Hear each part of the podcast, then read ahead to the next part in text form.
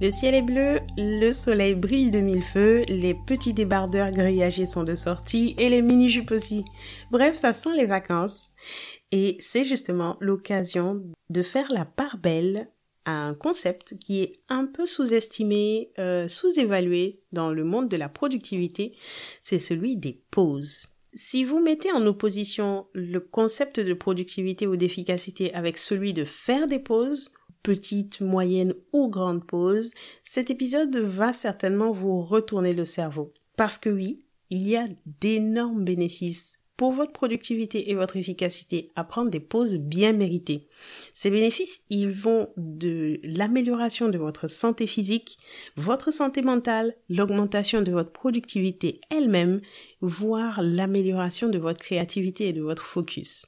Si, si, je vous assure, des études très sérieuses menées par des chercheurs ont montré que le fait de prendre des vacances pouvait réduire de plus de 30% le risque de maladie cardiaque chez les patients à risque notamment. En plus, prendre des vacances ou faire une pause permet de recharger votre cerveau. Qui dit recharger le cerveau dit aussi lui donner plus de force, plus de peps, plus de punch pour pouvoir repartir de manière plus efficace et plus productive. Prendre des pauses augmente votre productivité. Quand on est triste ou qu'on est fatigué, on n'est pas vraiment au mieux de sa forme, n'est-ce pas? Et donc pas vraiment au mieux de sa production. Se déconnecter en vacances ou en prenant une pause bien méritée permet de revenir à plein régime et donc de revenir avec un boost d'énergie qui va se traduire systématiquement en une amélioration de la productivité. Et enfin, quelque chose que vous n'auriez jamais imaginé, prendre des vacances permet de se motiver au boulot. On l'a tous vécu, à l'approche des vacances, on est plus efficace, on optimise ses workflows, ça nous donne des ailes tout simplement. Bienvenue chez l'efficientiste, le show de l'efficacité personnelle et professionnelle pour apprendre à faire mieux avec moi. Je suis Ini et je suis ravie de vous retrouver tout particulièrement sur cet épisode autour de la place et de l'importance des pauses et des vacances pour votre productivité.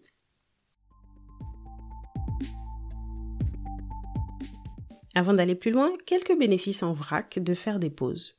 Le premier, cela permet de traiter et de retenir mieux l'information. Notre cerveau a deux modes, le mode focus, le mode diffus. En mode diffus, le cerveau vagabonde. Il va réfléchir à différentes choses et il va souvent trouver la solution là où on ne l'attend pas. Vous avez déjà eu cette super idée sous la douche, n'est-ce pas? Pendant que vous n'étiez pas du tout en mode travail ou en mode focus, et là, tout d'un coup, Eureka et eh bien ça, c'est l'un des nombreux bénéfices de faire des pauses et de laisser le cerveau faire son job en mode diffus. Deuxième bénéfice, faire des pauses vous permet d'être plus créatif. Lorsque vous êtes concentré pendant plusieurs minutes, voire plusieurs heures sur le même sujet, vous avez l'impression de devoir continuer parce que vous y êtes presque, parce que vous, vous devez trouver la solution là, maintenant, tout de suite. Pourtant, lorsque vous faites une pause, ou plutôt lorsque vous revenez d'une pause, vous pouvez avoir une perspective nouvelle sur des sujets complexes. C'est une mauvaise idée de décider de sauter une pause déjeuner par exemple pour continuer encore un peu sur un problème compliqué parce que vous vous dites je dois absolument le résoudre. Non. Faites une pause, si courte soit-elle, permettez à votre esprit de s'aérer et ça vous permettra d'avoir une nouvelle perspective et peut-être de résoudre votre problème au retour de la pause. Troisième bénéfice et non des moindres, faire des pauses permet d'avoir de meilleures habitudes de vie. Ça vous oblige à prendre le temps. Prendre le temps de préparer votre lunchbox, prendre le temps de faire de l'exercice ou tout simplement prendre le temps de méditer.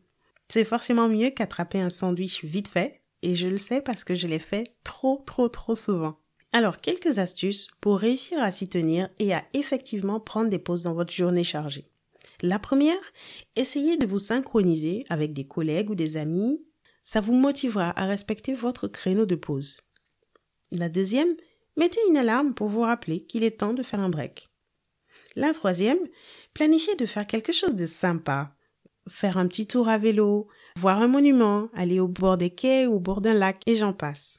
Quatrièmement, notez les bienfaits de ce temps sur vous et sur votre esprit. Le fait de prendre le temps de reconnaître ce que ça vous a apporté vous donnera de la motivation pour prendre encore une pause la prochaine fois. Si vous pratiquez la méditation, ou que vous souhaitez démarrer, je vous recommande d'explorer les postures assises sur une chaise. Ce sont les plus pratiques pour pouvoir pratiquer 5-10 minutes de méditation pendant votre pause déjeuner au boulot sans avoir à faire la posture du chien tête en bas au milieu de l'open space. Vos collègues vous en remercieront. J'ai parlé ici des pauses déjeuner, des pauses classiques qu'on va dire qu'on fait au boulot dans la journée. Il y en a beaucoup plus. Et justement, ça sent les vacances, alors on va les explorer une à une jusqu'à la pause ultime, le Saint Graal, qui est les vacances. Au-delà de la pause classique, découvrez la power nap ou sieste flash. Si vous pouvez vous le permettre, n'hésitez pas. Les power naps vous rendront plus alerte, réduiront votre stress et amélioreront vos fonctions cognitives. Vous pourrez être plus patient, plus réactif, vous retiendrez mieux et vous serez plus efficace au retour de cette power nap. Alors pourquoi s'en priver? D'après les études, 20 minutes de sieste l'après-midi repose mieux que 20 minutes le matin. Pas étonnant que les siestes et les pauses soient largement recommandées par de nombreux, praticiens de la productivité, notamment un consultant formateur en productivité que j'apprécie et que je suis sur Instagram, que vous pourrez retrouver sous le handle at cataraxie. Je vous mets le lien dans les show notes, n'hésitez pas à les explorer et à visiter sa page. Deuxième type de pause, assez originale, qui pourrait être intéressante, ce sont les playcations. De l'anglais play, jouer, et cation, vacation. S'amuser est aussi important pour notre cerveau que de lire ou se relaxer.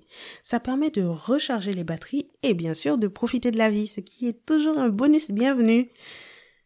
Quand on était enfant, on faisait feu de tout bois pour s'amuser, n'est-ce pas?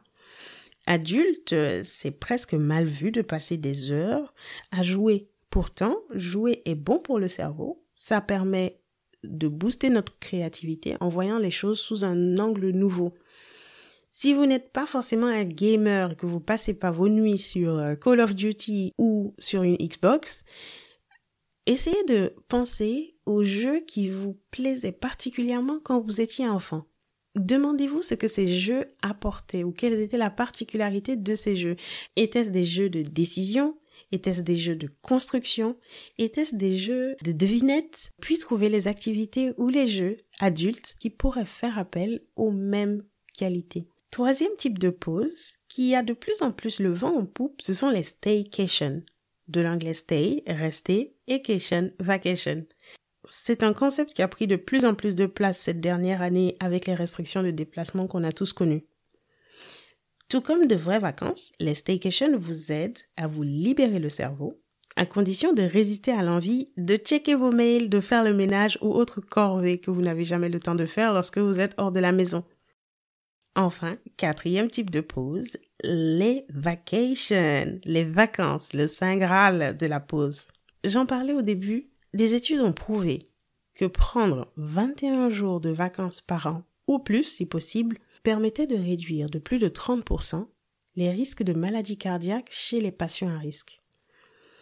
C'est assez édifiant. On rechigne parfois à prendre ses vacances, on le sent pas forcément très bien.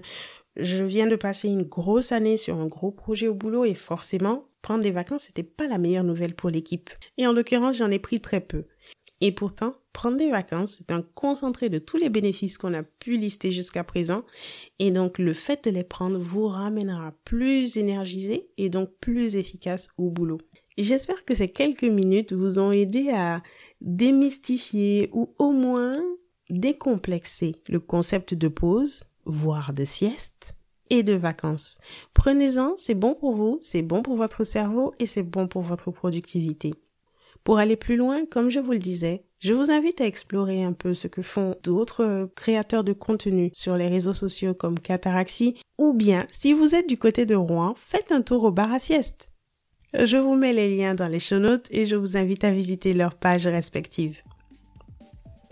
Quant à moi, je vous donne rendez-vous mardi prochain, même heure, même fréquence, pour un nouvel épisode.